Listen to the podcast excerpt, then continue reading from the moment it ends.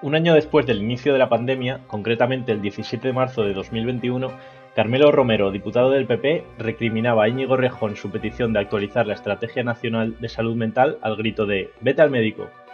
Una frase que retumbó durante varias semanas y que puso de manifiesto el estigma que había con este tema.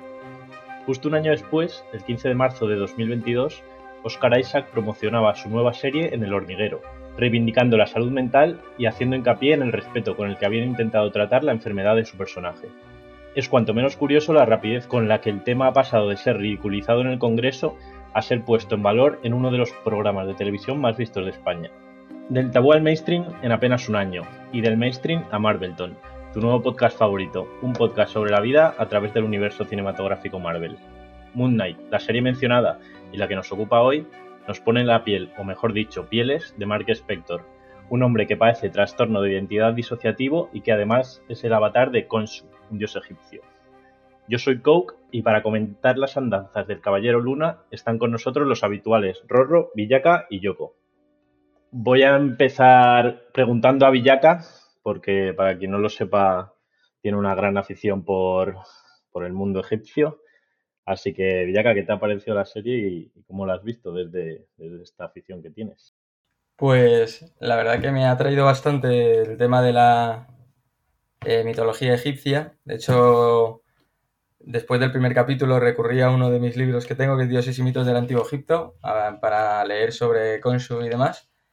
Y la verdad que es una de las cosas que más me ha traído y creo que está bastante bien llevada, salvo algunas flecos o tal, pero al final al tratarse de mitología, pues hay como muchas apreciaciones y demás, pero creo que está muy bien y, me ha gustado mucho, la verdad, en ese tema. Muy bien tratado, yo creo. Me alegra saber que te ha gustado. Rorro, ¿qué te ha parecido a ti esta serie? No sé si conocías ya a Mark Spector. Buenos días. Eh, pues en principio era una serie que no me atraía nada, porque es un personaje que no conocía. De hecho, no sabía de qué iba la serie ni nada. Pero cuando vi que era de la mitología egipcia y demás, me recordó mucho a la peli de la momia, de hecho, te habla de los Medjait que también aparecen en la momia y demás. Y crees que no, pues me hizo pues, recordar todo esa infancia, ¿no? Que a la peli de la momia me gustó, me gustó mucho. Y esta serie, gracias yo creo que a traerme esos recuerdos y demás, también me ha molado bastante. De hecho, la temática está muy bien. Las escenas de lucha, aunque pocas, para mí están también bastante bien coreografiadas. Y lo que todo envuelve a la serie, eh, pues me ha molado bastante. La momia, me lo apunto para comentar ahora una cosa. Yoko, ¿qué te ha parecido a ti? ¿Qué tal esas pesadillas? Bueno, fueron chungas, ¿eh? Lo primero, joder, me flipa lo marcado que te dejó la momia, porque es la segunda vez que sale. Yo también es una película que tengo mucho recuerdo. A mí me ha recordado Indiana Jones, muchísimo. Tengo mucho que comentar porque la verdad me, me he acordado mucho del debate anterior, de cuando hablábamos de lo que conoces y lo desconocido, bueno, la nostalgia y, lo nuevo me ha pasado completamente, era una serie que no me llamaba y, me ha gustado y creo que se dio un poco el enfrentarme a algo que no conocía. Hay, partes que me han aburrido más, en plan como más las más indiana, por decirlo de alguna manera, pero ha tenido momentos como los parpadeos y tal que me han encantado completamente. me han vuelto loco. Y el personaje me gusta mucho. La verdad, muy contento con esta serie. Bueno, Indiana Jones, como que la referencia es clara, ¿no? A, la peli esa que ve el tío, que es como la misma tipografía y le, ponen otro nombre, que no me acuerdo cuál. Ah, sí, cierto.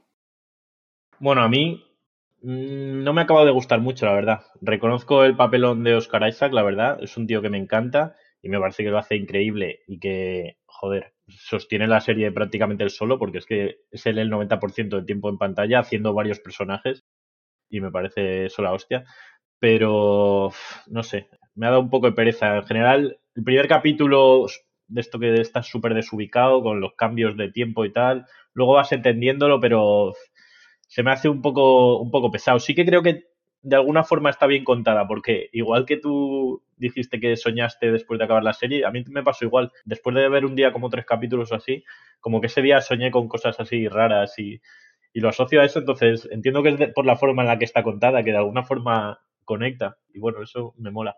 Pero el resto de tema de dioses y tal, que si queréis ahora lo hablamos otra vez de, enemigos divinos y no sé qué, un poco de pereza, la verdad. Me quedo sobre todo con eso, con Oscar Isaac. Yoko.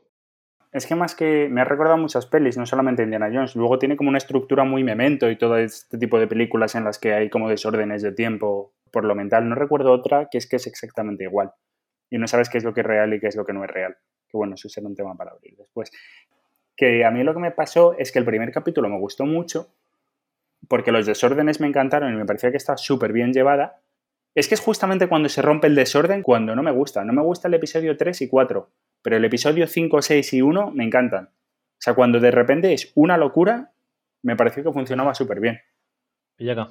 Bueno, más allá de comentar la actuación de Oscar Isaac, que la verdad que es espectacular esos cambios de personalidad, ¿no? Em, de Steven a Mark en la misma esta, o sea, la verdad que es acojonante, o sea, me parece que tiene un valor tremendo. Eh, y luego es cierto que yo eh, sigo incluso todavía sin saber muy bien qué partes son reales y cuáles no, ¿no? De lo que es la serie. O sea, mm, tengo un poco todavía esa duda. Entonces, creo que la serie obviamente juega con eso y juega bien y es lo que te quiere hacer creer en ti, ¿no? El, no tener claro qué parte es real y qué no para tener como cierta empatía o generar cierta empatía con el personaje. Pero es verdad que yo creo que es ahí un poco donde eh, quizás me pierdo un poco en la serie, pero la verdad que a mí como decía antes, la parte de la ambientación, que quizás es lo que menos le gusta a, Yoko eh, en Egipto y, demás, eh, a mí es lo que más me ha gustado realmente. Joder, habláis de, la primera escena con los cambios estos en el pues en la personalidad de él, que en los, los flashes, a mí me causó muchísimo estrés.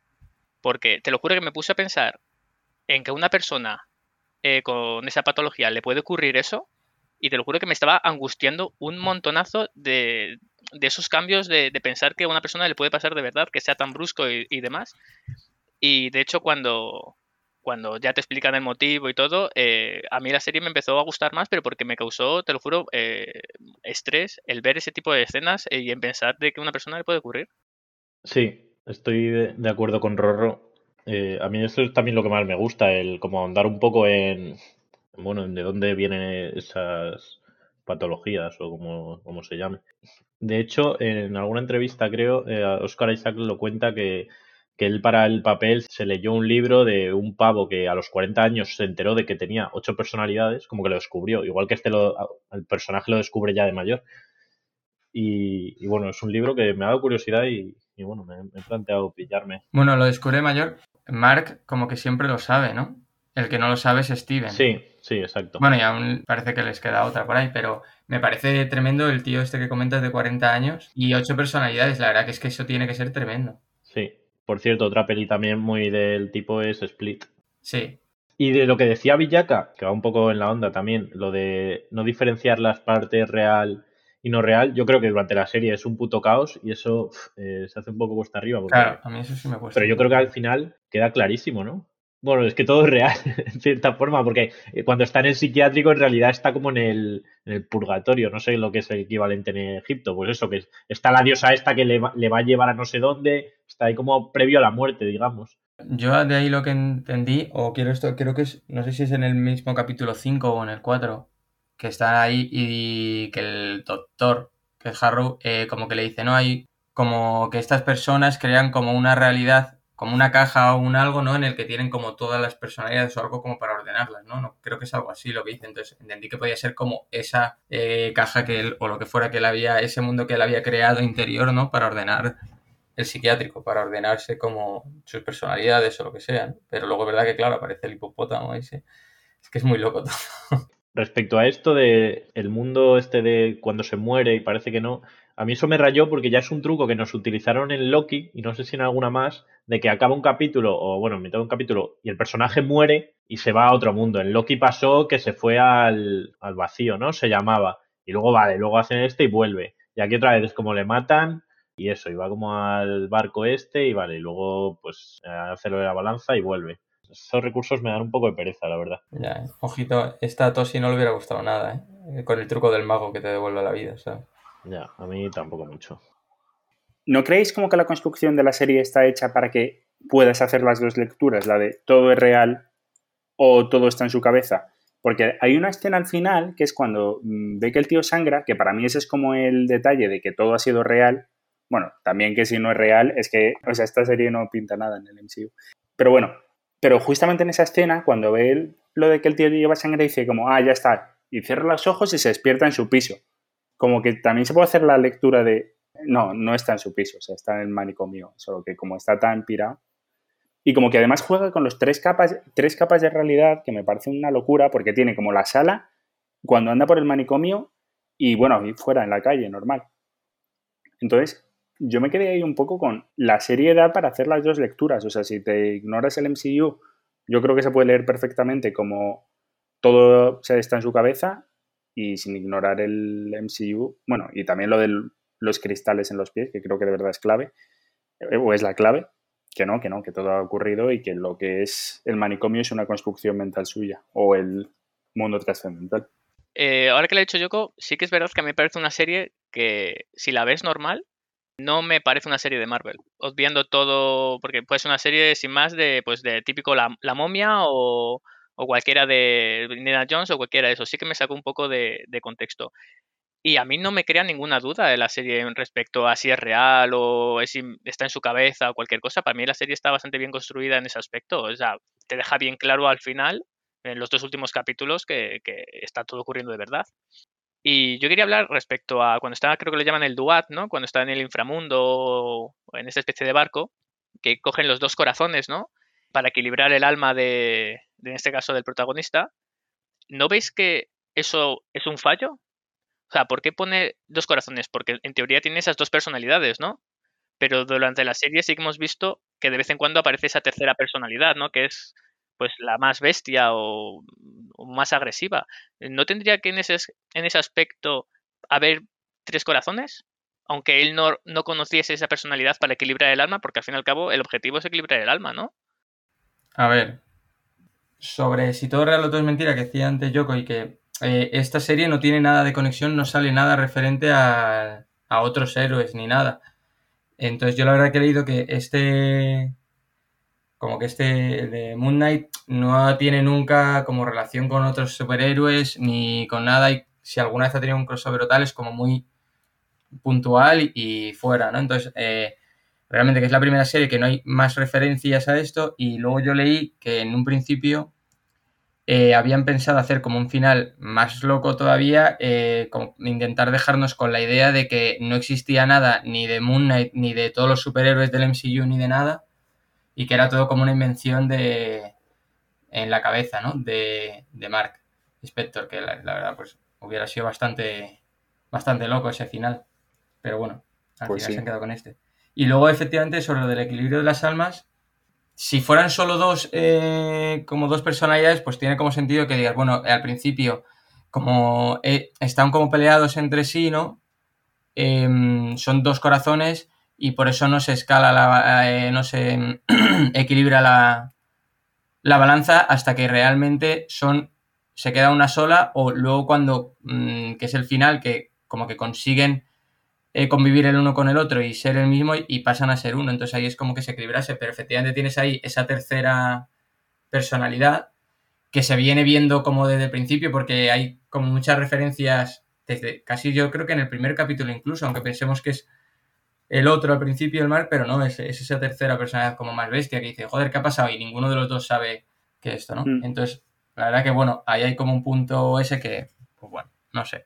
Sí, bueno, yo estoy de acuerdo con Villeca. Yo creo que en el primer capítulo que sale ese. ¿Cómo se llama? Christopher en la tercera. Jake Lonely. Jake.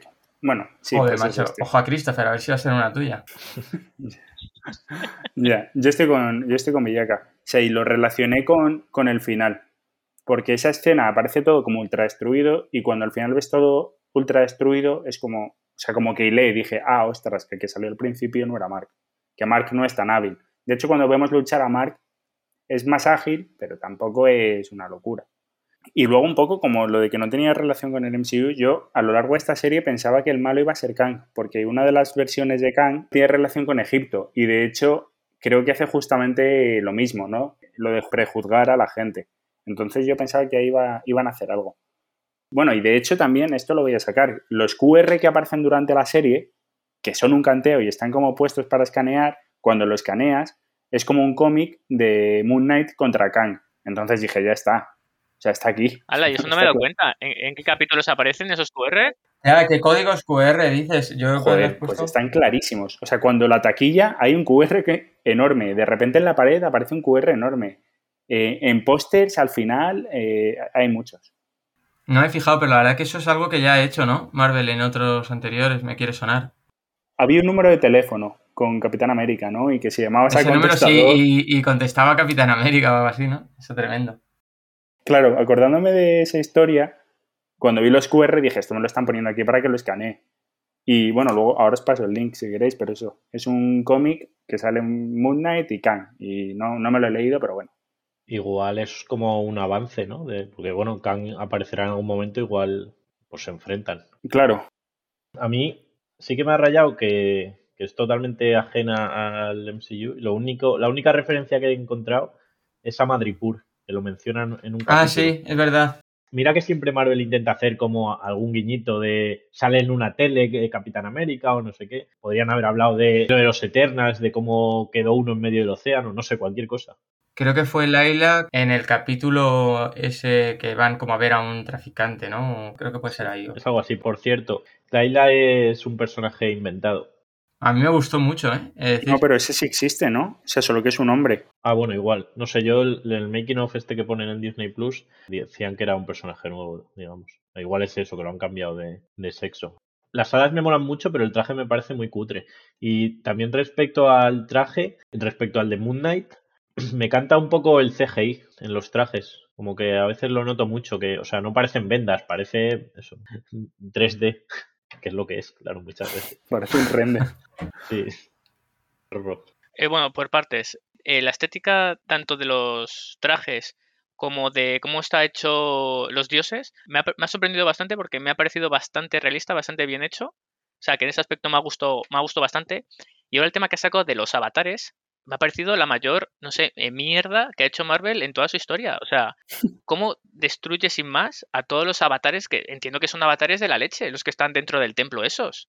No sé si igual eran de Anubis o Siris o Ya. parecen como de los grandes dioses.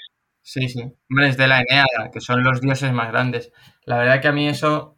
Es que además ni te. O sea, te dice no sé qué y a la siguiente están muertos, ¿sabes? Todos ahí destrozados. Es un poco lamentable eso. Sí, la verdad es que sí. O sea, dejan bastante que desear como dioses. Yo Que eh, a mí el traje me flipó para empezar. O sea, bueno, los dos trajes me fliparon. Y es verdad que lo del CGI a lo largo de toda la serie. O sea, a lo largo de toda la serie es un poco pobre, pero bueno, tampoco me quejo. Quiero decir, creo que lo compensa con las piradas de memoria, que es que de verdad me fliparon. Y ahora que comentabas lo de Londres, yo pensaba que como este personaje es medio oscuro, iba a tener relación con, con Blade. Se me pasó por la cabeza que dije, ah, pues a lo mejor quien aparece es Blade, o el guiño que sale es de Blade. ¿Sabes? Como que, como que hice una lectura en plan de qué está pasando en Londres que hay gente tan oscura. Y luego lo de los avatares, como que se lo pasan un poco por. ¿No? O sea, es un poco ridículo. Yo esperaba. O véndeme que solo existe Moon Knight, ¿sabes? Que es como el único que tiene superpoderes. O no, no me metas esa escena, ¿no? Haz algo más fácil. Coincido totalmente, eso se me cayó un poco. A mí todo de los avatares y los dioses, ya digo, mucha pereza. Sobre todo, por ejemplo, la escena, en el último, creo que es el último capítulo, cuando luchan en la cámara esta de dioses con su contra Amit. La escena no es que me, me disguste, en plan, me mola la batalla que tienen ahí. Es como, me da igual, ¿sabes? De pronto dos, un cocodrilo y un pájaro esquelético luchando ahí, ¿sabes? Pues eso, es que me, me parece un poco todo... Yo creo que la batalla Ridículo. como entre los dios- dos dioses se queda un poco, un poco coja. Le falta un poco de, no sé si espectacularidad o no sé. Totalmente de acuerdo, que yo soy amante de cualquier tipo de peleas y encima, oye, yo esperaba ver una gran pelea entre dos dioses, me pareció más de Power Ranger que de otra cosa, o sea, en ese aspecto muy decepcionado. Ya sí que es muy Power Rangers tú. Y encima, para hacerlo más espectacular, los hacen más grandes. Es verdad. Claro, sí, además los movimientos lo hacen como como muy lentos, ¿no? Como que si le costase mucho pegar el puñetazo y todo eso, muy como serie antigua. Y a mí el capítulo 6, el final, vamos, lo vi como muy apresurado, ¿no? Como muy, no sé, me decepcionó bastante el, el final, lo vi como muy, muy sin más. ¿No dio esa sensación? Un poco, la verdad es que sí. Sí que es como apresurado, como que de repente cierran muchas cosas muy rápido. Total. Yo diré que es verdad que me parece ridículo la lucha de los dos bichos gigantes y en general, pero no me molestan los dioses. O sea, me parece más terrenal que meterme a los celestiales, por ejemplo. También diré que no sé qué son los dioses, porque no me cuadra. O sea, ¿qué, es esta mierda ahora? Bueno, es que hay una cosa en Marvel que me he quedado reflexionándola y es, te alegan todo el rato que no existe Dios, que todo es un- una creación, evolución, no sé qué, pero cuando se muere cada uno se va al cielo. Eh, Black Panther se va a la sabana esa, eh, los de Thor se van a no sé dónde, estos se van, bueno, a, a lo de Egipto, entonces... Sí, todos tienen sus mitologías a donde se van y todas son reales. No hay uno que la palme y no le vuelvas a ver. Loki, Loki se va al sitio este.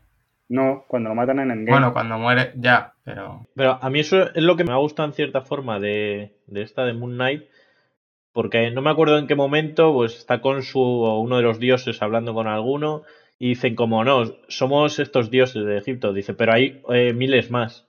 En plan, asumen como que cada civilización tiene sus dioses y todos son reales. Y eso es como bueno, al menos no eres tan egocéntrico, ¿sabes? Como, como Jesucristo, que es el único para algunos. Pero entonces, ¿qué son seres interdimensionales o qué? Claro, e- eso es a mí lo que me raya muchísimo, porque Thor, por ejemplo, la- la mitología nórdica, al final te han explicado que no es que sean dioses, es que son gente como de otro planeta o de otro sitio que viene aquí, tienen superpoderes y claro, para la gente son dioses. Entonces, a mí que me expliquen qué son los dioses estos egipcios, porque claro, ya la explicación de Dios no tiene sentido, porque Dios es simplemente como en el universo Marvel un nivel más de poder, ¿sabes? Y, y la gente que les conoce no, no sabe a qué achacarlo y le llama dioses, pero, pero sí que, los llamen dioses, pues bueno. Y sobre todo que es como que están ahí durante milenios sin hacer nada. Me parece un poco random todo eso, ¿sabes? Además, que te explican, ¿no? Como que todos los dioses egipcios necesitan como de un avatar para poder expandir sus poderes, entiendo algo así, ¿no? Para poder actuar. Por eso a- mí esto es- no, no me casa muy bien, porque vemos al principio, ¿no? Como que Cónsul no puede interactuar, que no, no le ve el malo, pero luego vemos la batalla entre dioses, esa entre él y el cocodrilo. Esa batalla la ve todo el mundo, eh, la ve, o sea, es una batalla entre ellos. No, yo creo que esa batalla no la ven más que el Moon Knight verá a Konsu y el otro verá al cocodrilo O grande. sea, a Ami. entonces Midnight ve a Consul haciendo lo que sea y el otro es. Eso, eso Sí, pues, me sí. un poco. Bueno, pero es que al principio también, cuando lucha como contra un chacal o no sé qué, y eso no lo ve nadie, ¿sabes? Lo que ven es como un tío ahí eh, dándose hostias contra nadie. Sí, vale. Pero, por ejemplo, lo que dices de Konsu, que el malo no le ve, yo creo que eso es porque Konsu solo se quiere mostrar ante, ante Mark. O ante el que. O luego al final a Leila se le muestra también. O sea, al final se muestran ante quien quieren. Venga, para eso te, te lo, te lo compro. Pero lo de la batalla esa gigante, la verdad que al menos espero que Mark y esta gente hayan visto a los dos. Porque al final nosotros vemos a los dos, entonces yo entiendo que estoy un poco en los ojos de, de los protagonistas. Si lo ve el resto del Cairo, No, yo eso sí estoy seguro de que no. yo tengo dudas porque... ¿Y qué ven? La luz esa sí que la ven al menos, ¿no? Cuando el tío saca el bastón o algo así, sale una luz enorme. Morada. En el- eh, sí, en, el- en la cúspide de la no pirámide. sé. Eh, la gente ¿Y mira. cuántos, ha- ¿Y cuántos se han cargado? Porque es que ahí tiene que haber muerto como 800 Sí. personas. Ahí se, se van almas. Se van muchas almas. Sí. Yoko. Que a mí hay una cosa que me pasa con el malo y es cuando empezó, que empezó con el rollo secta, me flipó porque lo vi súper real, pero luego al final como que incluso le, humanizan, ¿sabes? O sea, no lo humanizan en el sentido de, hacértelo ver como bueno, sino que como que le dan razón de ser y le, le quitan ese rollo loco sectario. Y eso me dio un poco de pena. O sea, a mí cuando estaba hablando de un tal Amit y hay que hacerlo por Amit, me suena la gente esta que dice que va a venir Senu y nos vamos a subir en un ovni y nos vamos a ir. Sí, bueno, pero. Y el otro también lo hace por Konsu al principio y tal. O sea que al final es la misma mierda, ¿eh? Pero ese es el punto al que voy. O sea, a mí, o sea, no me molestaron los dioses. Konsu me flipa. Konsu de verdad que me parece un personaje y como ese carácter que, que molaría bastante y me molaría que estuviese siempre ahí. Son un poco como. No sé cómo se llaman, pero como en Death Note, ¿no? Que tienen como al este también Sí. ahí al lado. Y solo lo ven ellos. Total. Claro, sí, no lo había pensado. O sea, como que eso sí me mola, pero que, que de repente como que ya todos los dioses sean tan... estén tan presentes. me- A ver, mención especial a Ethan Hawke, que también me gustó bastante ese actor y para mí hace, lo hace bastante bien. Y a ver, yo soy, sigo al líder de una secta, veo que coge las manos de una tía y puede ver eh, su pasado, presente y futuro para juzgarla y la mata. a ver, yo digo, este tío algo sabe, o sea, que no es un humano Es buen líder de secta. Esta secta sí. También saber cómo consigue esos poderes, ¿no? Porque tampoco te explican, o sea, eh, tiene un tatuaje ahí que, que es la balanza. Pero eso es al ser el avatar de Amit. No, todavía no es el avatar de Amit. Pero eso te lo haces ahí en un tatuador, porque luego to- todos los, los seguidores lo tienen. En, en la ciudad todo el mundo lo tiene. A ver, es que como todas las sectas, esto va de ganar pasta también. Entonces, lo que tienen es un estudio de tatuajes que solamente hacen balanzas de esas. Tatuajes mágicos. En cuanto a, a Ethan Hawke, al malo, que no me acuerdo cómo se llama. Harrow. Harrow, eso. Bueno, punto uno, me parece que da asco físicamente. Con el puto pelo ese largo, me, me da mucha grima ese personaje. Eh, o sea, a mí el actor me, me gusta y, o sea, nada en contra, por supuesto, pero como que el personaje me da muchísimo asco. O sea, asco físico. Aparte de personalmente, que ni siquiera tanto, ¿eh? Personalmente como que medio lo entiendo. Y de ahí es a lo que voy, que Yoko se queja un poco de la motivación de que le humanizan precisamente cuando es consciente de que la leyenda esta de Amit y tal era todo cierto. A mí eso es lo que más me gusta del personaje, que en ningún momento es como un tío con ansias de poder y, se viene arriba. Al final, él, tenía como esta idea del mundo mejor, un mundo sin maldad, y cuando por fin resucita a Amit, el tío se entrega a ella y dice, bueno, mátame si es necesario, porque yo lo que quiero es un mundo mejor. A mí eso sí me gusta, la verdad. Joder, me parece como un personaje íntegro, no, no es malo. Lo que me hubiera chirriado es que eh, Amit le dijera, ¿quieres ser mi avatar? Y el tío, sí, es como lo que quería y el ansia de poder de ser tu avatar en la Tierra. El tío como que renuncia a eso y simplemente quería el mundo. Ya, eso también mola. Es verdad que, que eso me, me convence completamente, lo de que llegue el dios y que se entregue absolutamente. Eso me gusta, o sea, eso le da credibilidad. Pero no sé, eso tampoco le salva. O sea, quiero decir, hay un punto, hay algo, no sé explicar el qué, que me hace perderle un poco el- la traza. Y luego un poco el, el motivo este de Minority Report, de hay que prejuzgar a la gente, estoy muy cansado de él, porque es que no me lo creo para nada. Hombre, que no te lo creas es lógico. Porque no se puede hacer en la vida real. Quiero decir, pero si se pudiese hacer, ¿de verdad creéis que eso se aplicaría? Sin duda. Bueno, ya se está aplicando, ¿no? En realidad. No, pero, o sea, pero que no, no se prejuzga. O sea, en ese caso se tiene seguro. O sea, te está diciendo que ese tío en un futuro va a ser, va, va a actuar muy mal. Entonces, por eso va- por eso lo mata. Pero es un poco Minority Report, ¿no? También. Sí, pero Minority Report hay una, hay una cierta duda. Aquí entiendo que, a ver, es un dios. Entiendo que sabe perfectamente cuál es su futuro y en base a eso le juzga. Que yo me quedo con la pregunta que hace Steven del niño, lo de, o sea, si es un niño, ¿lo vas a matar también? Quiero decir, como que hay, hay espacio para el cambio, ¿no? Hay espacio para la mejora y arreglar. No, no hay espacio. O sea, partimos de la premisa, que es la que nos da la serie, que Amit lo saben con certeza que va a pasar así. Yo la verdad que no puedo estar más que a favor. Pues si hay que matar a un niño, pues habrá que matar a un... Si hay que matar a Hitler de pequeño, o sea, realmente creo que sí.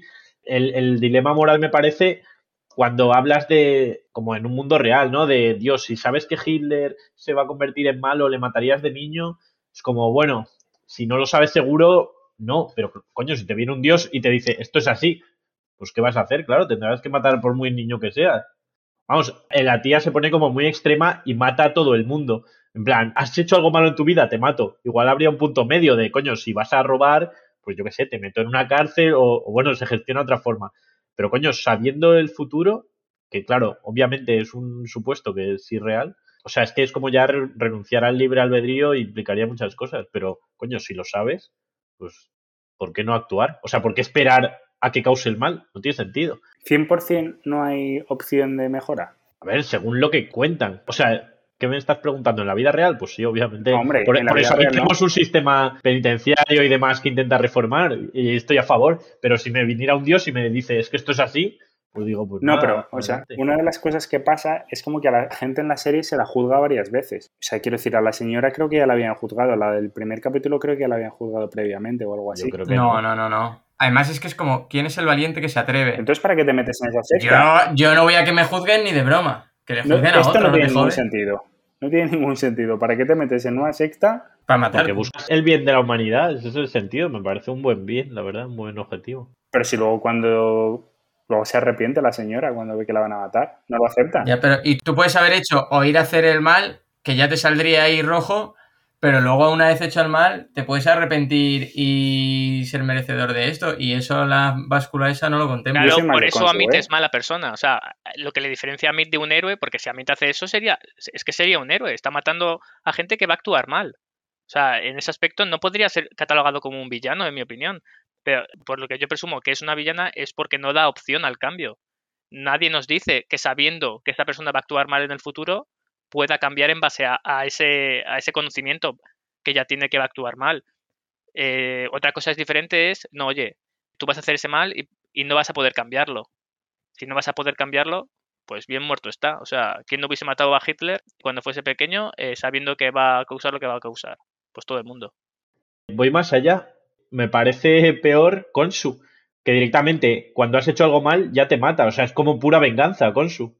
A mí al menos aspira como a un mundo bueno. El, el Konsu es como, has hecho algo mal, pues te mato. Da igual si ya no vas a hacer nada mal en tu vida, eso le da igual. Es como solo quiere ojo por ojo, ¿sabes?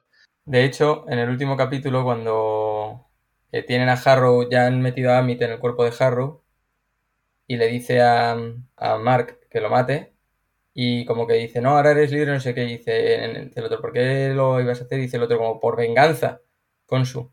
O sea, que Konsu eh, lo que le mueve ahí es como la venganza siempre. Sí, sí, por que eso. Es Y como se ve algo la malo, la final. venganza, ¿no? No te lleva a nada luego. Consu tiene algo chungo.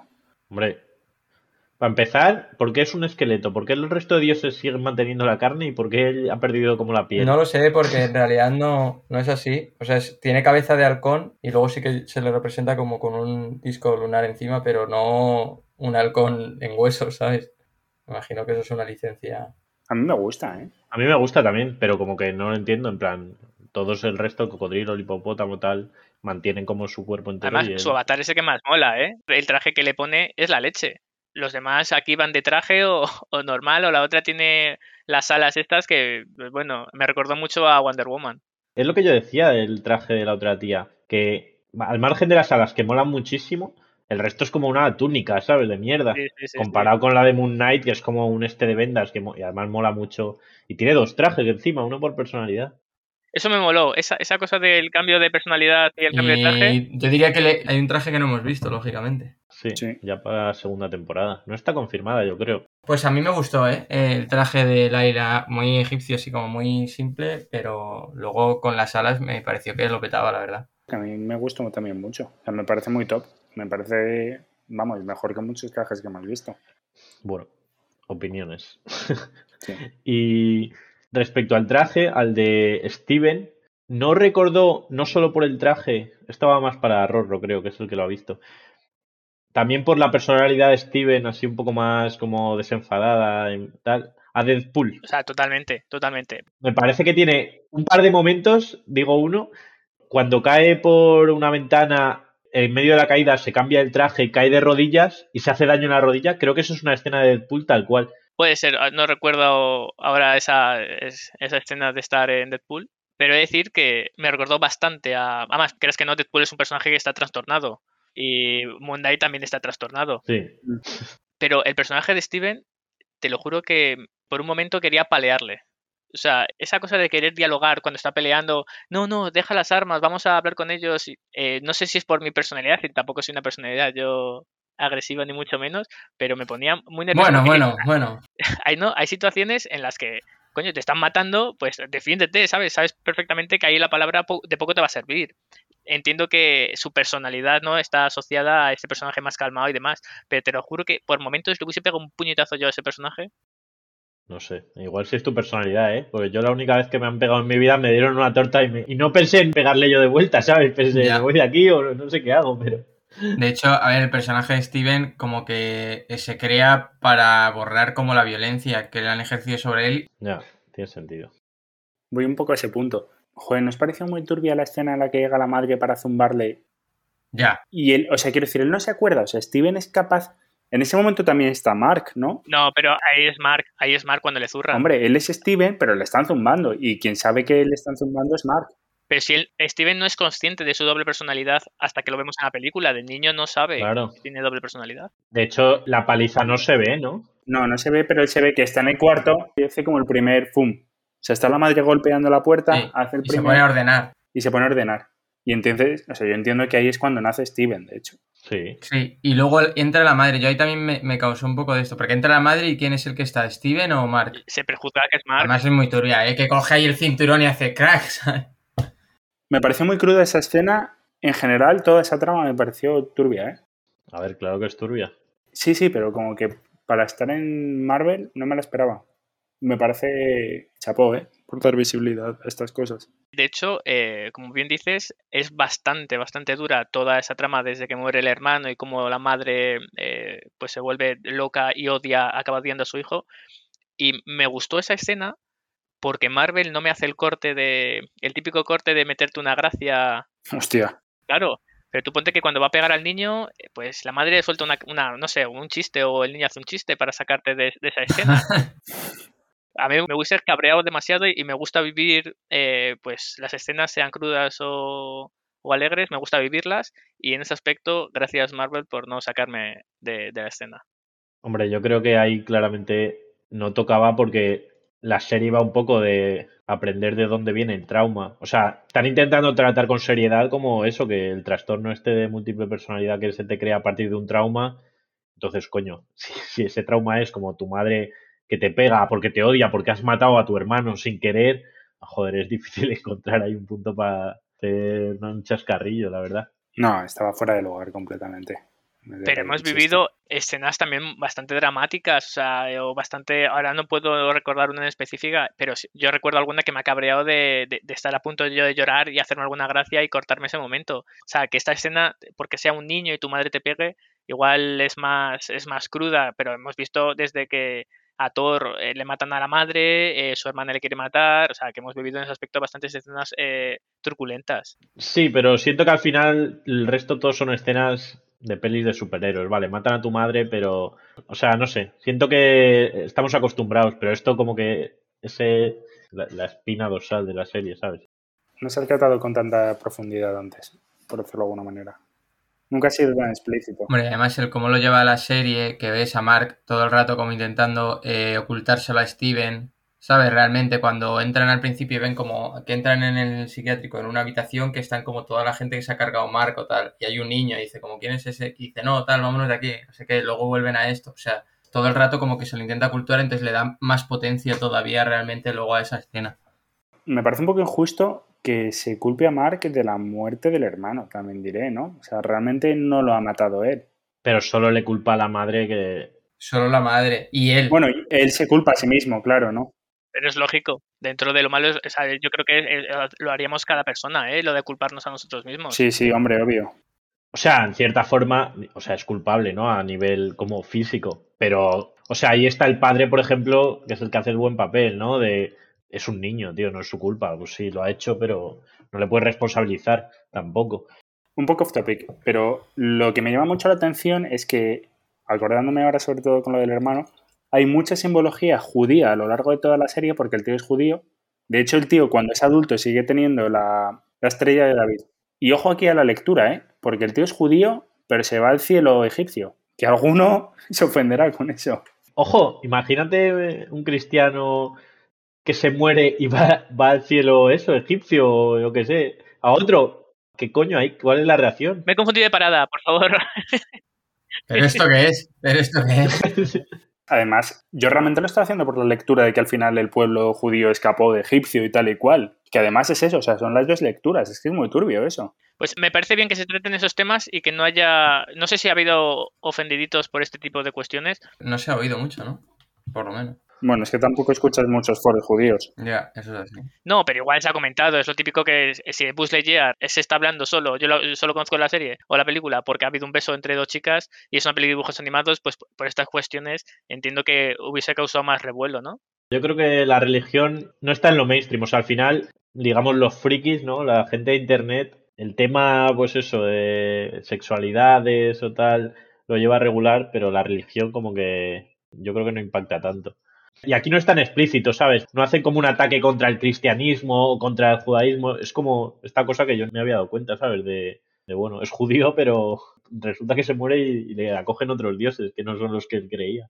Hombre, pero ta- también es una forma de renegar, ¿no? De tu religión cuando aparece cónsul y tú eres el avatar de un dios egipcio, ¿no? En, esa, en ese aspecto, ¿no? Estarías renegando de tu dios judío.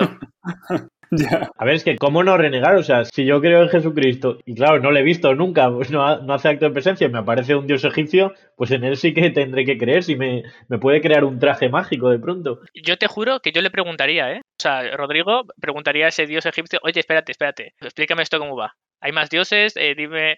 Ah, pues sí, hay otro dios que se llama Thor, ¿qué tal? Pues claro, yo, querría saber, no sé, eh, yo como persona humana ya me gustaría saber sobre la existencia ya de, de la vida. Yo me quedé al final con una duda al final de la serie y es el verdadero devoto de Konsu es, es Jake y es el verdadero devoto de, de Konsu. ¿Y, y qué punto tiene? O sea, ¿qué importancia tiene este hombre? Yo creo que no, que, o sea, el inicial fue Mark. A ver, Mark es la persona original, la real, Sí. el que es el- la persona, ¿no? Y entonces, o sea, cuando se hace Consu es porque con los mercenarios estos o tal, cuando el tío dice cómo matar, al final le mata también a él o algo así. Y entonces va Consu y le dice que si quiere seguir vivo y no sé qué, eh, pues que tiene que ser su avatar y como ma- matar, vengarse de esas personas que le habían hecho eso y matar a la gente que había hecho mal, que al final es eso, la venganza está como siempre ahí. Y entonces él dice que sí. Lo que no sé es en qué momento aparece, o sea, sabemos por qué aparece la, la personalidad de Steven, cuándo, pero no sabemos la de Jake. A lo mejor se crea también justo en ese momento. Claro. En los cómics, ya luego que he leído, tiene como tres personalidades, como una que es como la de detective o no sé qué, que sería como más la de la de Steven, otra que es como el vigilante, que sería como la de Mark o algo así, otra que es como, no sé, el vengador o como la parte más que sería la del Jake este. Rorro. Pues eso, que Consul se demuestra que es el verdadero villano, o sea, porque ni siquiera Max sabe de la existencia de su tercera personalidad. Es Consul que dice, no sabe lo loco que está o algo así al final de...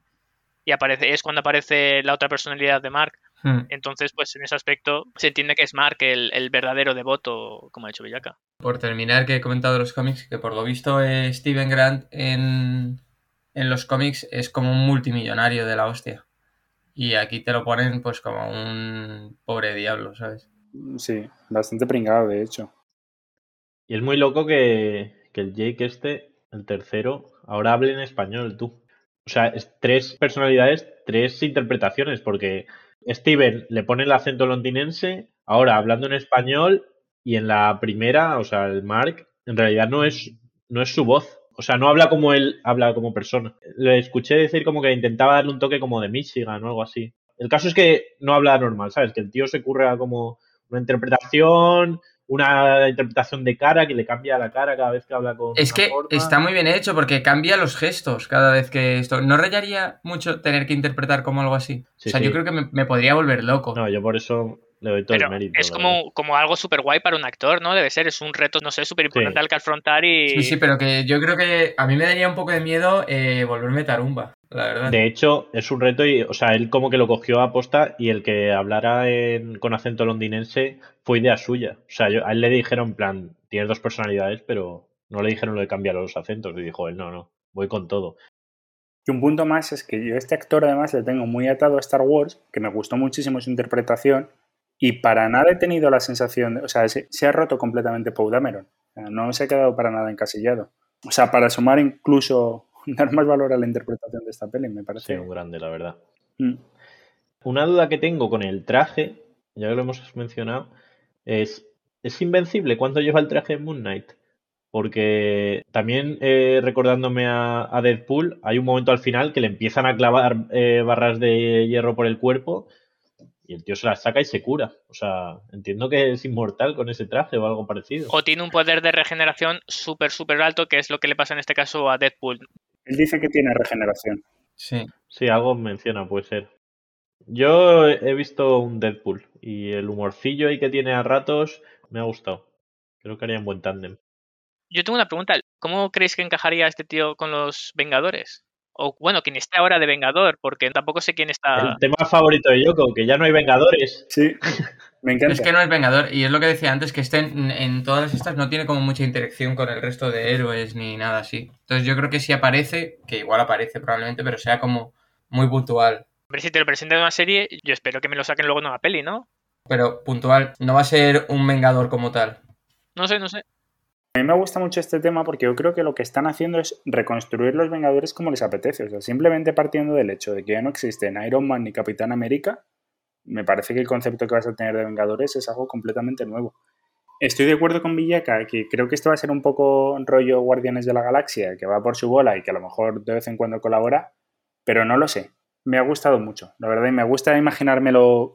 Es que lo que más me ha gustado de esta serie, de verdad, es de repente generar un grupo completamente nuevo y completamente aleatorio. Meter personajes que no se prestaban tanta atención. No me acuerdo con qué otra peli nos pasó y también me gustó. Sanchi. Sanchi, es verdad. Claro, ¿cómo interactúan Sanchi y, Moon Knight? No veo un posible tándem, al igual que con Deadpool, pues me haría una pareja súper loca y me molaría verles con Sanchi, no sé, lo veo como muy, ¿no? Muy diferente. ¿Y con Blade? Bueno, tiene una espada. Ah, no, este no tiene espada, tiene las lunas estas. Eh, no sé.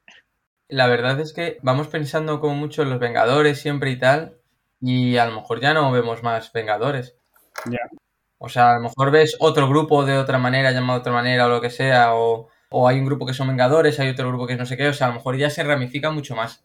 ¿Sabes? Intentamos siempre encajar a los héroes que salen como en los Vengadores. Hombre, en el grupo principal. Yo a Vengadores me refiero al grupo principal de héroes. Sí. Ya, pero la idea de grupo principal y Vengadores, o sea, es, es, la que tienes como de Vengadores. Sí, sí, sí, sí. Y que hagan como esa función. Y a lo mejor ya, pues no. O hay varios. Sí, yo estoy de acuerdo con Villaca. Creo que Vengadores Igual hay unos Vengadores como tal, que no sé quién va a participar de ese grupo, pero.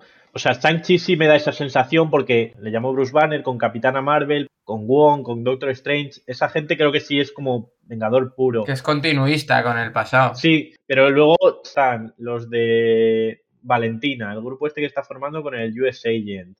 Ahora Moon Knight, que eso no parece como al uso alguien que vaya a trabajar como con los Vengadores. Yo creo que un poco irán cada uno a su bola, aparecerán aquí y allá. Y para el próximo Endgame, ponle que es contra Kang, eh, Guerra Multiversal, pues como en Endgame, ¿sabes? Ahí aparecen todos y a luchar contra el malo, ¿sabes? Por una cosa u otra, todos tienen un enemigo común y se juntan. Pero dejo una idea ahí que igual puede molar, que la personalidad de Jake trabaja con USA Agent y tal, y mientras Mark con los Vengadores, por ejemplo. Algo Uf, qué loco, es eso, ¿eh? Espero que no, ¿eh? Por cierto, uno de que no pensamos para el grupo de, de Valentina es de Abominación. Que cuando lo vimos nos quedamos así todos como que hace este y lo mismo es está ahí metido. O sea, y me parece como muy lógico que esté. A ver, yo creo que está claro todos, ¿no? O sea, serían juntar a los Vengadores y ver las otras contrapartes, quiénes hay. Y esos serán los, los grupos de, de Valentina, ¿no? Bueno, puede ser, pero el punto, que no me quiero olvidar, que a mí el que no me encaja para nada, ahora que estamos hablando de gente que no encaja, es Sam Wilson. De repente veo a Sam Wilson con toda la gente que va apareciendo y es como, me encaja mucho más Shang-Chi con Moon Knight que Shang-Chi con Sam Wilson. Pero luego hay otra cosa, y es que Sam Wilson no tiene sentido en un grupo de Vengadores. O sea, quiere decir, como que la figura de Capitán América se diluye mucho si no hay un grupo detrás. Entonces, Estoy de acuerdo con vosotros que tenemos muy en la cabeza la figura de un grupo o el grupo principal que no existe, pero es que tiene que existir tarde o temprano. Yo creo que Sam Wilson va a hacer el papel de Capitán América de intentar reagrupar a un grupo como y liderarlo. Encima que como no tiene poderes es un poco el rol que le queda, ¿no? Como ser como el, el guía moral o algo así. Sí, que engaña a jovencitos. No, yo es que soy Capitán América, vente conmigo. Vamos a ir a salvar el mundo. A ver, pero están los, yo entiendo, ¿no? Los que están, digamos, con el gobierno, por así decirlo, ¿no? Los que siguen la hipocresía de los acuerdos de Sokovia y todos los demás. Pero ¿quiénes son esos? Si el único que sigue ahí es Sam Wilson. Sam Wilson, pero entiendo que Bruce Banner, que es de los antiguos, entiendo que Capitana Marvel, que también trabaja para... Pero si Capitana Marvel ha estado a su puta bola toda la vida y sigue siempre así. Sí, pero no, pero la conocemos por trabajar con SEAL. No, yo creo que ya se va ramificando, porque tienes uno que son los que están ahí en el espacio, tú. Que está ahí Nick Fury en el espacio. está con el Capi. Todos estos, que es como un poco la trama antigua todavía. Yo entiendo pues que estará eso, Sam Wilson, Capitana Marvel, quizás un Vision, no sabemos por ahí, pero luego yo creo que lo que se está viendo aquí son como ya nuevas tramas, más allá de los Vengadores o de o demás. Que a lo mejor hay que ir dejando atrás un poco a esa gente. Capitán América igual ya... Te cuido con lo que dices. Leí que iba a aparecer en esta peli. O sea, que se planeó que apareciese un cameo. ¿Y no ha aparecido? ¿Cómo que no ha aparecido? O sea, ¿cómo lo preguntas? ¿Qué mierda? Por eso os digo, es que yo le veo siempre, no sé, igual es problema. es que igual es problema mío. En todos los capítulos ve a Capitán América como de extra, ¿sabes? Ahí, ahí está. Siempre me deja señales. Rorro cuando salía la luna en los planos estos de Moon Knight la ampliaba con zoom a ver si veía a Capitán América. Él veía el escudo, no veía la luna. ¿Qué narices? A veces todavía miro por la ventana. Bueno, ¿Tenéis algo más que comentar? Yo sí. Tengo un tema. Vuelvo incluso al punto del inicio, vuelvo a tu introducción, que has hecho el comentario de lo de la salud mental. Y durante toda esta serie he estado pensando, o sea, es verdad que el, tema que vive Mark no es un, un caso normal, pero creo que a nivel generacional, a nivel social, mejor dicho, hay una dependencia en, en el psicólogo y en la postura del psicólogo.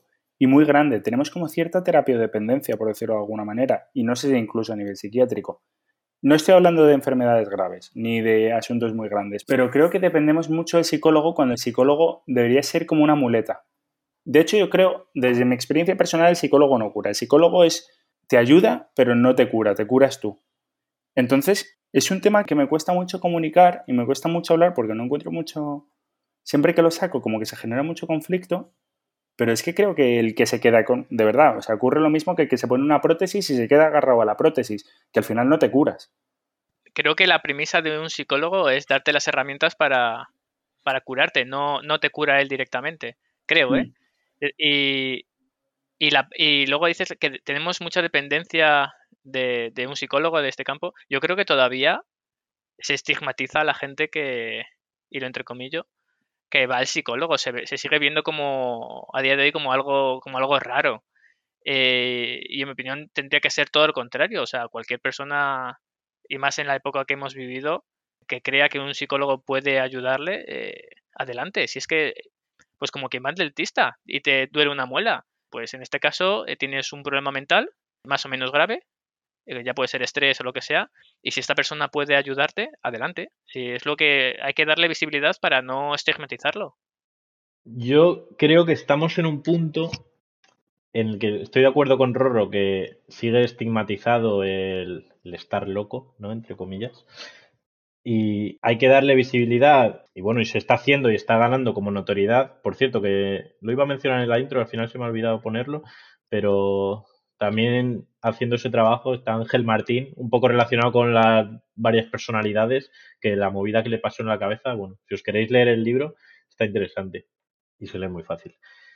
Entonces, lo que decía, creo que sigue estigmatizado y hay que seguir haciendo como hincapié, pero al mismo tiempo, como de tanto hacer hincapié en el vete al psicólogo es, es una herramienta buena y tal, se está empezando, no creo que sea mayoritario, pero hay una cierta romantización de coño, eh, estás mal, vete al psicólogo, eh, tienes dudas con no sé qué, vete al psicólogo. Y el otro día le- leía a una psicóloga, no me acuerdo quién, la leí por Twitter o algo así, diciendo, coño, es que no todo es un problema de psicólogo, que estés triste es normal, que tengas un problema con tu pareja o con tu familia o en el trabajo y estés triste y no sepas muy bien cómo salir de ahí rápido, es normal y es algo que también está bien lidiar con ello uno solo y no directamente ir a un, a un psicólogo, que seguramente también esté bien y que igual te da herramientas que tú no encontrabas de forma tan rápida. Pero que de pronto recurrir al psicólogo como comodín para todo, en conclusión es que no toda la vida es estar feliz todo el rato, que coño, que estar mal también es normal a veces, o estar triste o, o no ver una salida a una cosa, y eso no lo convierte en un problema, digamos, de médico necesariamente, aunque seguro que, sigue el estigma y que ir al psicólogo ayuda siempre. O sea, estoy de acuerdo con lo que has dicho y bueno, estoy de acuerdo con que, está, puede que esté estigmatizado, por suerte no creo que esté en un círculo en el que lo está, pero, pero tengo la sensación de que mucha gente que va al psicólogo sigue esperando... O sea, mi punto es que realmente quien, quien se va a curar, no, quien te va a curar no va a ser el psicólogo, es lo que ha dicho Rorro, son herramientas, pero está la creencia de que el psicólogo te va a curar y, y se genera una dependencia. Y, y creo que así eh, evadimos el hacer nosotros un trabajo que es muy difícil de hacer y muy doloroso. O sea, doloroso no porque sea porque vayas a enfrentarte a cualquier cosa, sino porque te requiere un esfuerzo muy grande y, y, no es rápido, obviamente. Sobre todo en este momento en el que todo es tan rápido, pues lidiar con tus cosas y con tu cabeza creo que es más difícil que nunca.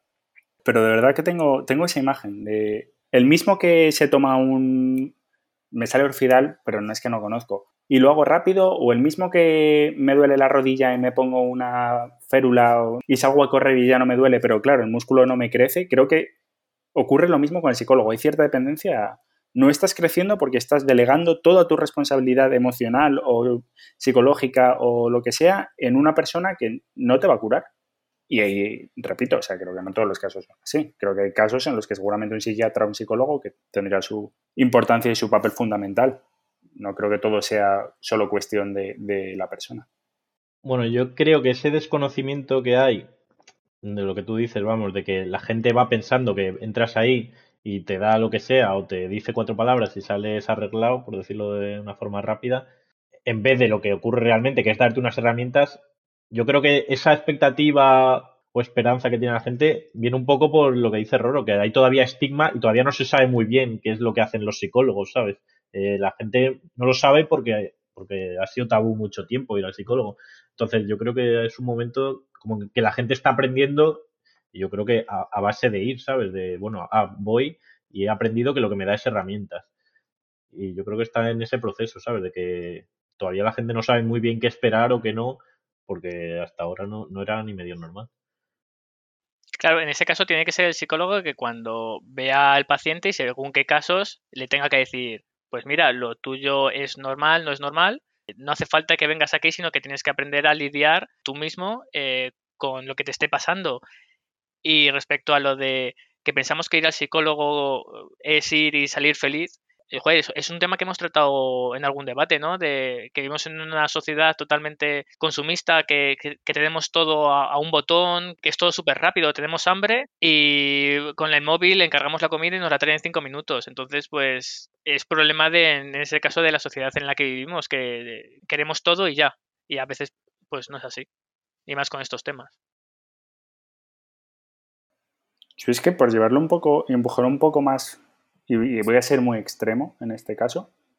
O sea, de verdad creo que, es que es un, es un bastón. O sea, no creo, tampoco yo soy una persona que haya tenido mucho trauma, pero, pero creo que es un bastón y nada más. O sea, tampoco, tampoco haces ejercicios, tampoco tal. O sea, creo que es un punto donde, un punto de apoyo para moverte. O sea, como si alguien en un momento te ayuda, como me ayudabas tú a hacer dominadas. Pero de verdad que, o sea, el trabajo lo tienes que hacer tú. Sí, sí, muy de acuerdo con eso, muy de acuerdo. Hombre, obviamente el trabajo lo tienes que hacer tú porque eh, no te va a tocar nada eh, en la cabeza que sea como si fueras a hacerte una cirugía y te dicen, te hemos estripado esto. Porque no funciona así, no se puede hacer.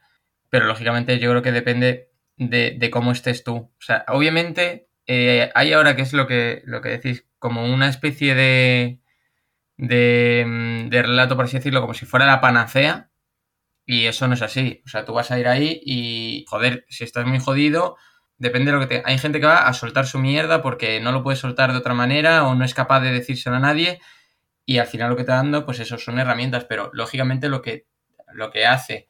Y realmente como estás curado, si fueras ahí y dijeras, joder, estoy fenomenal, pero luego estás haciendo lo mismo, o sea, lo que hace es darte eh, esas herramientas que decís, lo que sea, para mm, cambiar tu conducta o cambiar lo que sea que te hace estar mal para estar bien si realmente no hiciera eso, te quitara como lo que fuera de ese día, pero sigues igual, estarías en la, en la mierda siempre.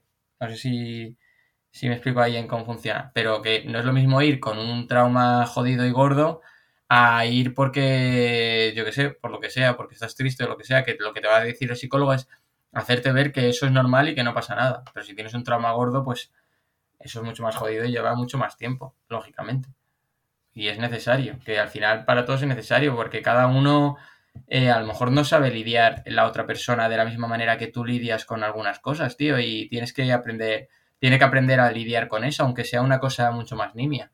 O sea, al final todos somos, cada uno es diferente, tío, igual que tú puedes lidiar mucho mejor con la presión de algo o con algo, a lo mejor otra persona no puede, pues también tiene que aprender a eso. Y luego respecto a lo de que a lo mejor no te hace falta ir o tal, pero es como, no sé, te duele la cabeza y te puedes o tomar un paracetamol, no la cabeza, pero me refiero a lo que sea, o no tomártelo. Porque si tienes unos dolores de cabeza fuertes, vas a aguantarte el dolor de cabeza que se te va a ir al día siguiente o a los dos días en vez de tomarte un paracetamol y que se te vaya al momento. Porque si tenemos la posibilidad de utilizar una herramienta que nos permite curarnos, no la vamos a utilizar. A ver, es verdad que hay casos y casos. O sea, no es lo mismo que estés triste que que tengas un trastorno de personalidad, desde luego. Pero tampoco quiero quedarme en estás triste. Quiero decir, situaciones más chungas o tus traumas de vida y traumas que puedan ser medio importantes. Al final hayas tenido situaciones, una infancia difícil o una adolescencia difícil o un momento difícil o hayas tenido una ruptura que has sido una persona muy tóxica, no sé, cualquier tipo de cosas. Pero casos serios y que de verdad te puedan estar generando un punto. Obviamente mi discurso no va, ni quiero sonar como no vayas al psicólogo, porque es una tontería, para nada quiero decir eso, pero lo que sí que quiero hacer hincapié, y mucho hincapié, es que creo de verdad que nos olvidamos de la parte más importante, o sea, y es donde se debería poner mayor esfuerzo, no es tanto en que vayas a un, a un profesional como en generar un ámbito, de hecho creo que es más importante casi a nivel social, poder generar un círculo, un ámbito, algún tipo de, de mundo o de ambiente, no sé muy bien cómo decirlo, en el que sea fácil eh, realizar este trabajo. O sea, hay un trabajo que tienes que hacer tú y tienes que, que gestionar tú y tienes que gestionar de cara a ti con los demás. Y eso, eso es donde quiero meter el énfasis. El énfasis quiero dejarlo en, eso es súper importante, es algo que de verdad no se está prestando atención y ahora con de repente el auge de, de ir al psicólogo, que me parece que está chapó y la salud mental y creo que es algo que hay que prestar muchísima atención, lo único que estamos haciendo es delegar la responsabilidad que tenemos que tener nosotros a un tercero. Y es lo que me da miedo. O sea, una cosa es no atenderlo, que me parece un caos, pero me parece el mismo caos delegar la responsabilidad a otro como si fuese la solución. Tampoco creo que sea eso. Creo que hay que prestar atención a la salud mental, pero el primero que tiene que prestar atención y tiene que respetar la salud mental y tiene que hacer un esfuerzo, porque vivir creo que es un esfuerzo en todos los sentidos, querer es un esfuerzo, mmm, todo, o sea, todos los sentimientos buenos son un esfuerzo y requieren de verdad algo, lo que no te requiere un esfuerzo no es de verdad, o sea, no puedes decir que quieres si no estás ejerciendo un esfuerzo. Perdón, porque me mezcla un poco. Pero ese es el punto, que no desatendamos eh, la responsabilidad personal de la salud mental. Y que ahí está de verdad el, la salud mental. Bueno, yo es que creo que igual precisamente para eso hay que ir al psicólogo, para que te cuente lo que tú estás contando. Tú vas y te dirán, a ver, es que también me siento un poco impostor aquí hablando, porque yo nunca he ido al psicólogo, pero esto que estás diciendo, igual tú has llegado a esa conclusión gracias a que tu psicólogo te ha explicado que lo que tenías que hacer era un trabajo personal, o igual tú no, pero igual hay gente que piensa que va a ir y se lo van a hacer, hacer todo y va a salir ahí perfecto sin esfuerzo. Y eso es lo que le hace falta que le digan, que le digan, oye, tú lo que tienes que hacer es buscarte un entorno seguro, hacer esta introspección, tratar de estos temas así o así. ¿Sabes? O sea, que, que igual el delegar, que tú llamas delegar, es simplemente como el buscar el inicio de eso. Porque claro, al, principio es un delegar porque no sabes a qué agarrarte, no sabes gestionarlo tú, pues vas a que te lo gestione otro, pero igual esa gestión del otro es decirte cómo gestionarlo tú. Bueno, en fin, eh, me estoy dando un poco. Por último, respecto a lo que decía Villaca de la analogía con el si te duele la cabeza y tenemos algo que nos cura, el tomarte un paracetamol, ¿por qué no tomártelo si, si te va a curar? Bueno, pues sí que hay porqués y todo tiene consecuencias y, o sea, quiero decir, es que el tema de automedicarse me parece un tema muy polémico porque me duele la cabeza, pues me tomo un ibuprofeno o lo que sea. Pues voy un poco a lo mismo de antes. Igual, coño, que te duele la cabeza puntualmente, igual lo puedes aguantar sin meterte una medicina que sí que tiene consecuencias también no quiero hacer apología también de oh, eh, lo que es natural y lo que nos viene dados, eh, hay que dejarlo y el cuerpo lo trabaja todo. Pero bueno, que a no ser que un médico te haya dicho específicamente, cuando tengas este dolor de cabeza, dos, yo qué sé, lo que tú has dicho, te dura dos días y esto te lo va a aliviar, chapó, para eso está la medicina, siempre a favor. Pero igual el punto este de, oye, como tengo un remedio rápido que me soluciona el este, lo voy a hacer, hay veces que es un parche y, enlazando con la salud mental, pues puede ser lo mismo, ¿sabes?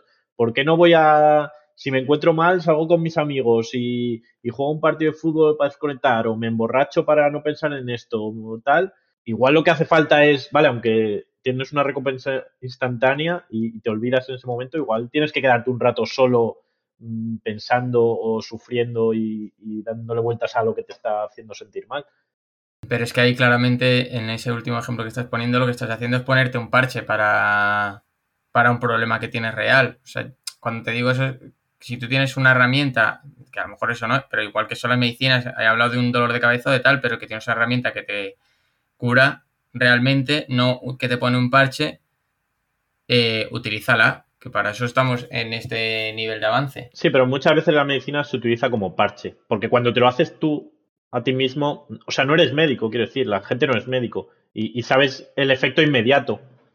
Bueno, que sí, sí, estoy, estoy en cierta. Esta estoy de acuerdo contigo, o sea, en ese punto. Pero bueno, que quería decir que, joder, pues si tenemos esa herramienta, pues utilízala, eh, que está yendo a un profesional. Además, sería la analogía que tú dices de automedicarte en vez de con el psicólogo, como si te dijera que voy a, a emborracharme con mi amigo eh, a muerte para olvidarme de esto. Pues mm, sí, en el momento tal, pero sigues estando en la mierda, ¿vale?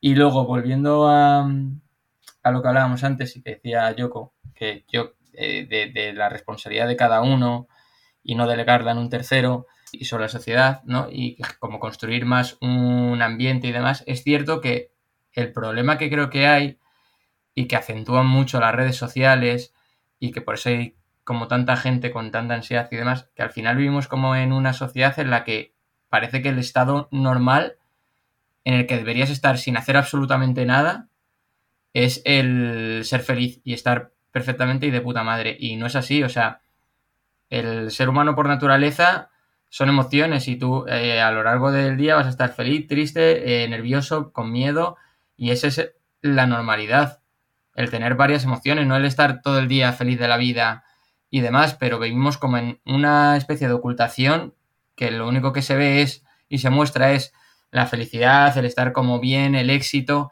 y la vida no es así, entonces obviamente hay que ver, eh, hay que hacer ver en la sociedad que la vida no es como muestran las redes sociales o demás, pero luego también, pues oye, eh, lo que decía Cook, si tú no eres capaz en ese momento tal, pues el papel del psicólogo también es, no es, mm, no te va a curar, pero eh, inmediatamente, pero sí te va a decir y es hacerte ver a esa persona que estamos hablando a un nivel mucho más nimio, ¿no?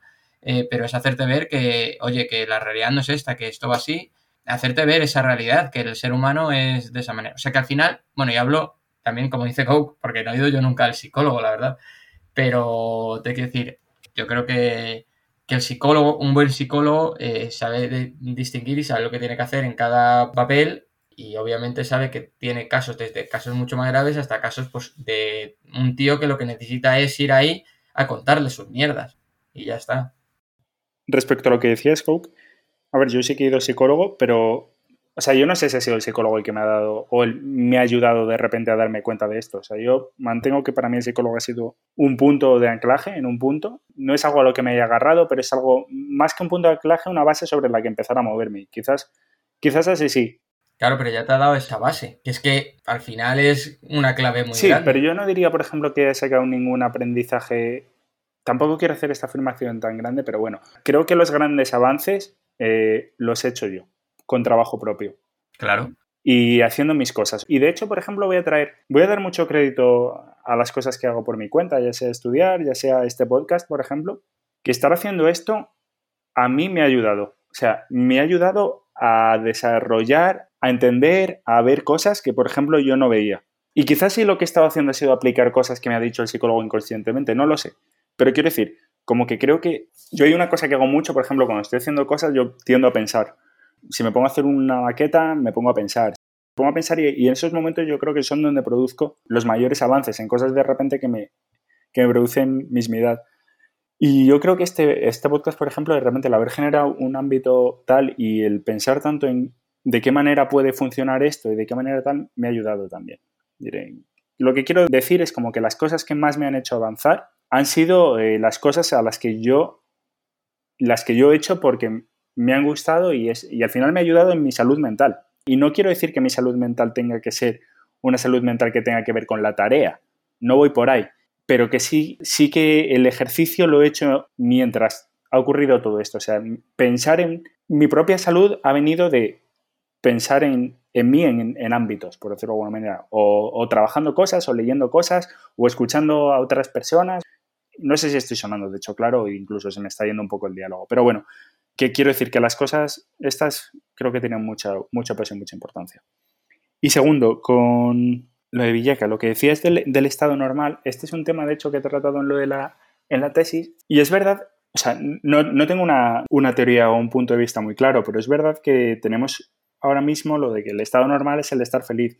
Es verdad que como se supone que nosotros como seres humanos queremos que los demás nos acepten de alguna manera y nos acepten como seamos. El punto es que las redes sociales lo ha llevado tan lejos que incluso llegamos a querer que nos acepten en el estar jodido. E incluso ya empezamos a exhibir el estar jodido como algo bueno. Un ejemplo de esto, eh, muy extremo y que tampoco tengo mucho conocimiento, solamente estoy dejando la idea, son los, los foros de bulimia y todo esto, que eso ya es, bueno, me parece una idea de olla total. Pero bueno, incluso a nivel mucho más básico, la gente se le, le fallece un familiar y sube una foto llorando a, las redes sociales, como acéptame así. Y no estoy diciendo que haya que subir solo a las redes sociales contenido alegre. O sea, no voy por ahí. Creo que las redes sociales sirven para la autoafirmación, para que nos acepten los demás. Bueno, y tengo una teoría bastante larga que no me apetece soltar. Pero lo que quiero decir es que la ida de olla es tan ida de olla que incluso disfrutamos lo jodido. Y no lo he profundizado mucho, pero llego a ver como una especie de que te estén autoafirmando, o sea, contar el número de likes que tiene tu publicación en la que estás llorando que se ha muerto tu abuela, o sea, es que, no sé, no estoy diciendo que eso no lo tengas que expresar o que no lo tengas que comunicar o que no lo tengas que compartir, pero creo que se está haciendo desde una manera un poco tóxica. Es una idea un poco ambigua o polémica, por decirlo de alguna manera, y entonces creo que por intentar no ser políticamente correcto no he sido claro, pero no lo sé. Yo creo que sí lo ha sido, ¿eh? Voy a intentar no repetirme mucho. Eh, de acuerdo con lo último que ha dicho Yoko, estoy totalmente de acuerdo con lo que ha hecho las redes sociales. Eh, creo que es lo peor que le ha ocurrido a la sociedad. Normalmente se usan mal. Y fíjate que tú has dicho como que ahora se, se premia lo malo y todo eso. Yo creo que, o sea, es lo que tú has dicho. La gente, ¿por qué subes una foto de tu abuela muriendo agarrando de la mano? Pues solo por un motivo, que es que te den likes a esa publicación. O sea, no hay otro motivo de subir eso a la red social porque seguramente tu abuela, no, sé, no tenga redes sociales para ver que ha subido una foto y te acuerdas de ella. O sea, ni siquiera eso. Está muerta, aunque tenga redes sociales. Claro, lo, único que, busca es ese, la caza de likes. Yo quiero pensar que actualmente la gente ya, ya sabe que las redes sociales no son lo que, lo que aparenta ser las personas. De hecho, cada vez vemos, por desgracia, más casos de, pues, de Instagramers, igual que son súper felices y luego aparecen suicidados. Entonces, pues en ese aspecto no es una fotografía real de lo que, de, lo que es esa persona. Y respecto a lo que has dicho de antes, de que este podcast ha ayudado, a mí también, ya por decirlo, me ayuda mucho a ver otros puntos de vista que yo igual que en mi, en mi cabeza yo veía como, como solo un camino, ¿no? Y al estar con, con vosotros, coño, que somos personas que, aunque eh, pensamos de, de, forma muy diferente. Y cuando has dicho eso, me estaba acordando de, del podcast en el que Cook decía, eh, tener amigos de la infancia como que no era tan fácil y yo daba, por supuesto que sí, que era, que era súper fácil. Y fíjate, a raíz de ese, de ese podcast, eh, digamos que yo empecé a ver la, pues quizás la, la, vida, la sociedad de otra forma. Entonces, pues en ese aspecto, pues fíjate, eh, si conseguimos que, si a mí me ha ayudado, pues yo espero que a la gente que nos escuche y demás, pues por lo menos que también le haga pues a, valorar otros puntos de vista, ¿no? Y que no solo nuestra, lo que pensamos o lo que creemos que es así, pues no siempre es así. Y entender mis problemas, ¿eh? también te diré. O sea, que me ha ayudado. Qué bonito que digas eso, la verdad. Bueno, yo creo que a todos, yo creo, al final, no es porque sea un podcast ni nada, es cuando hablas de cosas no todo el rato muy superficiales, pues al final te, joder, pues te ayuda, como dice Yoko, a entender también tus propios problemas y a tener unas, unas visiones que no tenías. Eh, una lanza a favor de ti, Rorro, que alguna vez creo que lo he comentado con Yoko, yo creo que eres la persona que más rápidamente eh, interioriza opiniones contrarias a la suya. Y creo que siempre estás muy dispuesto como a decir, uy, estoy equivocado, vamos, no equivocado, simplemente no había tenido este punto de vista y lo compro. Es una frase que dices mucho, lo de, ah, pues te compro eso. Y me parece una muy buena cualidad. Volviendo a todo lo que decíamos, a ver, que había muchas cosas. El tema de la de los likes de la abuela, que me parece un ejemplo un poco extremo. También yo no quiero caer en, en este repartir carnés de cómo se usan las redes sociales o cómo se es una buena persona, porque cada uno lidia con el duelo, eh, con sus problemas o con sus alegrías de una forma y el que suba una foto de su abuela muriendo, a mí no me gusta y, yo lo he criticado en mucha gente, pero bueno, es que cada uno lidia con sus formas de una cosa y con sus cosas de una forma y bueno, mm, tampoco quiero eh, criminalizar las redes sociales, porque antes seguro que, iba al bar y ese tío decía, pues ha muerto mi abuela, pon 10 copas a la gente, yo qué sé. Entonces, para mí las redes sociales, desde luego, no es lo peor que ha inventado el ser humano, que es algo así, que ha dicho algo así. Y hay gente que lo usa mal, hay gente que lo hace de forma muy tóxica, pero no sé, ojo con también decir que la gente, todo el que sube una cosa es por ganar likes, porque yo qué sé, igual es que es parte de la vida ya las redes sociales y es parte importante de mucha gente. Entonces, igual es una forma de desprenderse. Es que hay otros rituales que están muy bien vistos como ir a un cementerio o ir a una misa y eso está aceptado. Pero si pones una foto en Instagram, igual parece que es solo por caza likes. Bueno, es muy complejo, pero quiero decir que, bueno, prefiero no juzgar a la gente tan rápido, aunque muchas veces lo he hecho, ¿eh? lo estoy haciendo. Pero bueno, desde el altar, pues digo eso ahora. Y luego lo que decías, Yoko, que bueno, va en, consonancia con lo de la abuela, sí que me parece que hay un, culto en, las redes y en las generaciones jóvenes, y en la nuestra también, si, somos jóvenes aún, a visibilizar lo, malo, a, a, romantizarlo de alguna forma. Y es la línea es muy difusa entre dar visibilidad a, a las cosas malas, a que no todo es de color de rosa, y romantizarlo como algo cool. Mm, también me parece un terreno pantanoso, pero es verdad que mucha gente es como aquí en casa pensando en suicidarme porque la vida me trata muy mal. Y hay mucho de eso, de está bien que se sepa que hay problemas que antes eran tabú y no. Y hay una cosa que eso, que, se está haciendo oculto ya casi al estar mal. Y, eso creo que viene mucho en, los millennials, en la generación Z ahora, como que la balanza es complicado de mantener. Y nada, creo que eso es todo lo que tenía que decir al respecto. Sobre lo último, sí, es eso justamente, es como romantizar, como hacer lo malo como parte de tu personalidad. Sea, no es cuestión de que lo malo no exista en ti, claro que existe lo malo, pero es tratarlo con madurez. Y eso lo relaciono con el otro punto. Me parece genial que alguien, si le fallece quien fallezca, suba una foto a las redes sociales. El punto es creo que el ejemplo que estamos hablando son dos diferentes. El que creo que Rorro y yo estamos hablando y el que tú estás hablando van por dos caminos. Si uno muestra una inmadurez emocional frente a la vida y el otro no. No voy a decir cómo se usan las redes sociales, pero que las redes sociales al final son una herramienta de comparación y de autovalidación y de autoafirmación. O sea, los famosos funcionan por esto mismo. Al final, lo que nos muestran es como gente que está completa y lo que queremos nosotros es parecer completos. O completo sé que es un, es un término un poco ambiguo y que no puede estar explicándose por sí, pero vamos, lo que quiere decir es como, esto soy yo y esta es mi coherencia. Soy un ser coherente y esta es mi vida y es coherente. Y es al final para lo que sirven las redes sociales, para mostrarte como un ser coherente. O sea, y no, no culpo a la red social de por sí, culpo a todo. O sea, creo que hay una idea de olla generalizada que, que viene de una inmadurez emocional. Creo que el, el, problema más grande que tenemos no es tanto como un mal uso o como que hay un exceso de felicidad o un romanticismo, como que existe una inmadurez emocional. No sabemos e, enfrentarnos emocionalmente a la vida.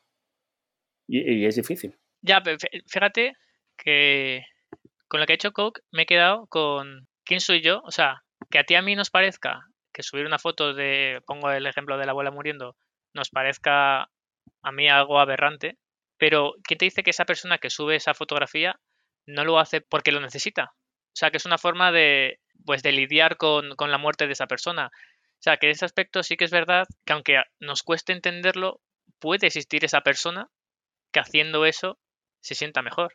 Desde luego que puede existir la persona y ese ejemplo puede existir, pero creo que, ¿cómo decirlo? Estamos hablando del caso de la abuela muriendo o el caso de la abuela que ha fallecido hace tiempo y de repente o sea, se genera cierto, cierto punto, punto raro. Esa persona está esperando inconscientemente obtener cierta validación que le ayude a completar su, sentimiento. El punto es que su completar su sentimiento no va a ir por ahí y puede que no vaya de ninguna manera porque lo que ha tenido es una pérdida y eso va a ser lidiar con la tristeza. Quizás ir a un cementerio me parece lo mismo, no me voy a meter ahora en ese debate. Lo que quiero decir es que esa persona se está enfrentando, está siendo inmaduro respecto a su sentimiento, no está haciendo justicia a su sentimiento y no está lidiando con su sentimiento. Y ese es, ese es el punto difícil del que hablo. Enfrentarte a un sentimiento de pérdida, a un sentimiento es muy difícil y es algo que requiere mucho trabajo. Y cuando haces estas cosas es como irte por la vía fácil. O sea, no estás gestionando bien el sentimiento y de hecho estás generando, está completamente descontextualizado. O sea, meter en una red social, sinceramente desde el respeto, la foto de tu familiar que está terminal por mucho que te esté doliendo, me parece que estás faltando el respeto a tu familia, estás faltando el respeto a tu familiar que está falleciendo y tú estás gestionando muy mal tus sentimientos. Y parte a mirar qué es lo que hay ahí y qué es lo que estás buscando. Y quizás no sea la vía esta de gestionarlo.